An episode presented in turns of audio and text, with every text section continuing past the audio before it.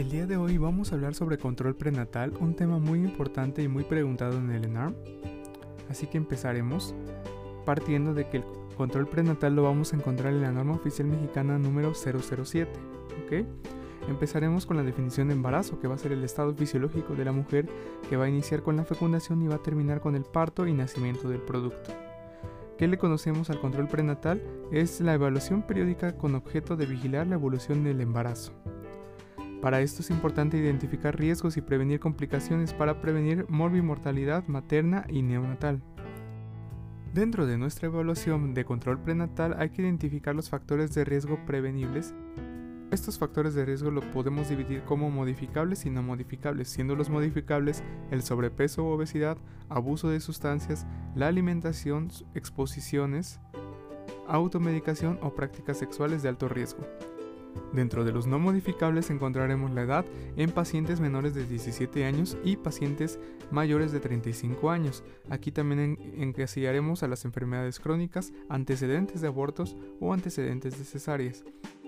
También es importante considerar el aumento de peso recomendado en las embarazadas, teniendo en cuenta que para mujeres con un peso bajo van a aumentar de 12.5 a 18 kilogramos. En mujeres que tienen un peso normal van a aumentar de 11.5 a 16 kilogramos y en mujeres que tienen sobrepeso va a aumentar de 7 a 11.5 kilogramos. Ahora, hablando de consultas de revisión, es importante indicar que la norma oficial mexicana nos indica como mínimo 5 consultas durante el embarazo, siendo la primera a los primeros 14 semanas de gestación, la segunda de entre 14 y 24, la tercera entre 24 y 28, la cuarta entre 28 y 34 y la quinta de 34 a 41.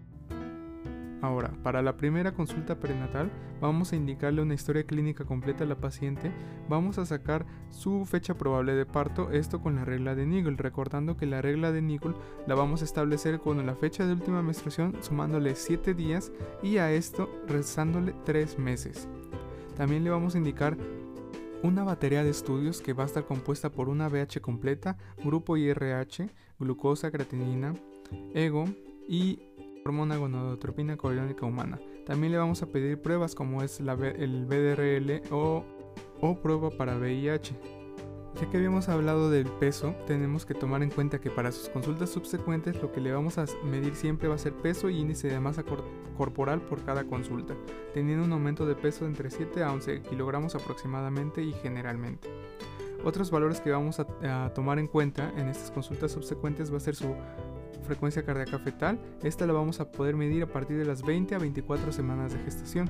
El fondo uterino lo vamos a poder medir a partir de las 24 semanas de gestación. Los movimientos fetales los vamos a poder identificar entre la semana 24 y 26 y las maniobras del Leopold las vamos a poder utilizar a partir de la semana 36. Continuando hablando de consultas subsecuentes, vamos a tener que tomar en cuenta algunas fechas muy específicas y muy importantes que las vamos a utilizar para el tamiz.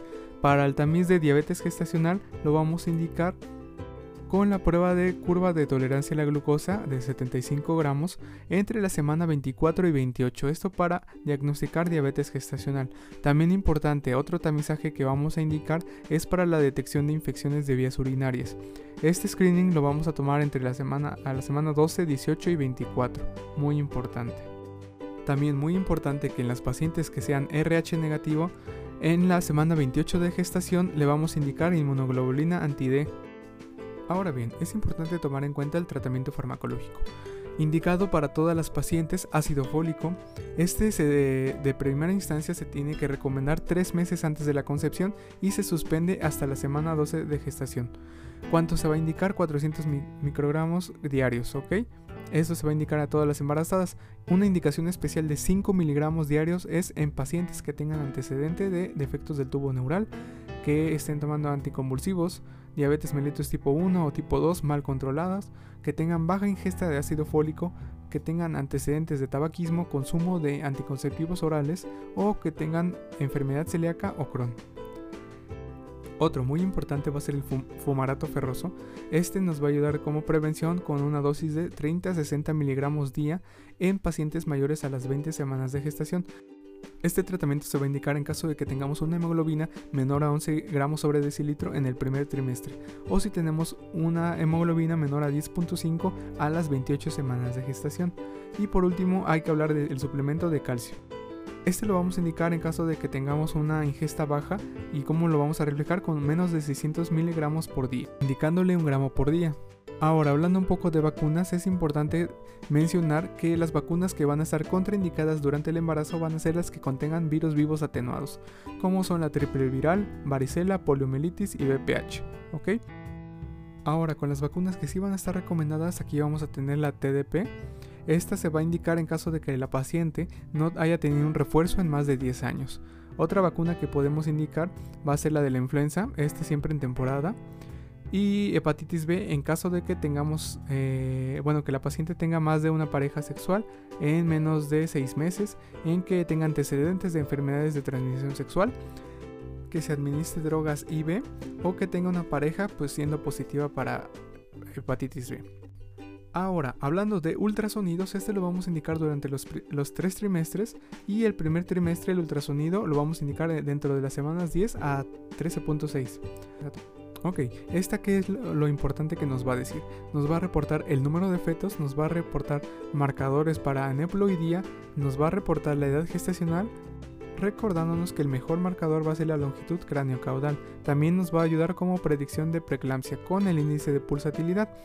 Este nos va a servir de predictor para preeclampsia y en caso de que sea positivo le vamos a indicar 100 miligramos de ácido acetil salicílico. Durante el ultrasonido del segundo trimestre que le vamos a indicar en la semana 18 a 22, este nos va a reportar anomalías estructurales, edad gestacional, diámetro biparietal, circunferencia cefálica, la longitud del fémur y circunferencia abdominal.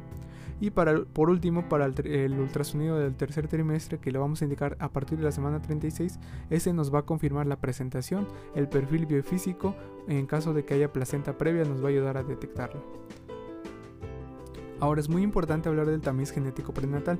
Este nos va a ayudar a, determinar el riesgo de síndrome de Down, trisomía 18 o defectos del tubo neural. En caso de defectos del tubo neural nos va a ayudar la alfa-fetoproteína.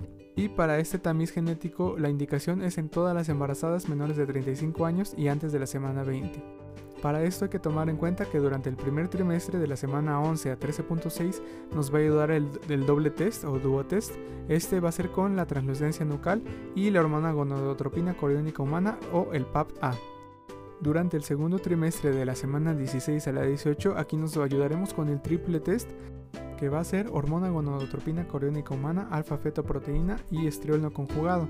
O podemos ayudarnos de un cuádruple test que a, estos tres anteriores le sumamos la inhibina A. En caso de un tamiz positivo más síndrome de Down, que nos va a reportar más de 200, también en la translucencia nucal es importante mencionar que en el primer trimestre nos va a reportar más de 3 centímetros y en el tamiz del segundo trimestre lo vamos a encontrar como más de 6 centímetros. En caso de que tengamos un tamiz positivo, lo que sigue va a ser la realización de pruebas invasivas para determinar el cariotipo. Estas va a depender mucho de qué semana de gestación la vamos a indicar. Para la semana 9 a 13, la prueba invasiva que se indica es la biopsia corial. Entre la semana 16 y 20 la apniocentesis y de mayores de la semana 18 la cordocentesis. Ahora, ¿cuál va a ser más importante? ¿Cuál es la mejor para tomar? La que se recomienda más va a ser la biopsia corial o de velocidades coriónicas. Esta, ¿por qué? Porque nos va a dar un índice muy bajo de riesgo para aborto, menor al 1%. Aunque actualmente la que se indica más es la amniocentesis. La cordocentesis va a ser la que nos va a reportar más riesgo para aborto. Y con esto último damos por terminado el tema de control prenatal, al menos los datos clave o pivote que son preguntados durante el ENARM.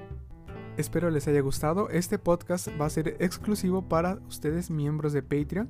No lo van a encontrar en Spotify ni en Apple Podcast. Así que es parte de sus beneficios. Voy a subir más podcasts para ustedes. Espérenlo durante estos días y, y de nuevo muchas gracias por su apoyo. Sigan echando muchas ganas en esta recta final para el ENARM. Nos vemos en la próxima.